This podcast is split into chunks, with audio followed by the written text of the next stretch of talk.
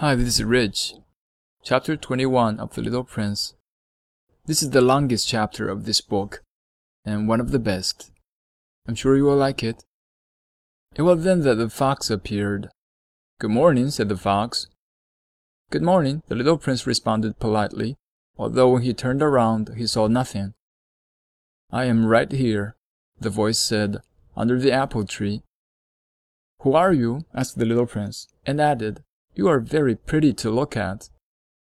I am a fox, the fox said. Come and play with me, proposed the little prince. I am so unhappy. I cannot play with you, the fox said. I am not tamed. Ah, please excuse me, said the little prince. But after some thought, he added, What did that mean, tame? You do not live here, said the fox. What is it that you are looking for? I am looking for men, said the little prince. What does that mean, tame? Man, said the fox. They have guns, and they hunt. It is very disturbing. They also raise chickens. These are their only interests. Are you looking for chickens? No, said the little prince. I am looking for friends. What does that mean, tame? It is an act too often neglected, said the fox. It means to establish ties. To establish ties. Just that, said the fox. To me, you're still nothing more than a little boy who is just like a hundred thousand other little boys, and I have no need of you, and you, on your part, have no need of me. To you, I am nothing more than a fox like a hundred thousand other foxes. But if you tame me, then we shall need each other. To me, you will be unique in all the world. To you, I shall be unique in all the world. I am beginning to understand, said the little prince. There is a flower. I think that she has tamed me. It is possible, said the fox. On the earth, one sees all sorts of things. Oh, but this is not on the earth, said the little prince. The fox seemed perplexed and very curious. On another planet? Yes.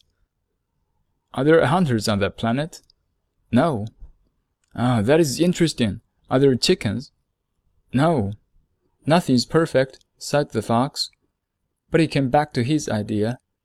My life is very monotonous, the fox said. I hunt chickens.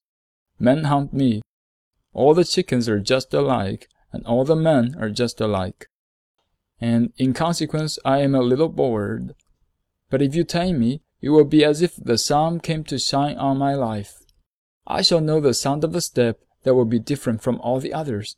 Other steps sent me hurrying back underneath the ground. Yours will call me like music out of my burrow. And then look! You see the grain fields down yonder? I do not eat bread. Wheat is of no use to me. The wheat fields have nothing to say to me, and that is sad. But you have hair that is the color of gold. Think how wonderful that will be when you have tamed me. The grain, which is also golden, will bring me back the thoughts of you and I shall love to listen to the wind in the wheat. The fox gazed at the little prince for a long time. Please, tame me, he said. I want to, very much, the little prince replied, but I have not much time. I have friends to discover, and a great many things to understand. One only understands the things that one tames, said the fox. Men have no more time to understand anything. They buy things already made at the shops, but there is no shop anywhere where one can buy friendship, and so men have no friends any more. If you want a friend, tame me. What must I do to tame you? asked the little prince. You must be very patient, replied the fox. First, you will sit down at a little distance from me, like that, in the grass. I shall look at you out of the corner of my eye, and you will say nothing. Words are the source of misunderstandings, but you will sit a little closer to me every day.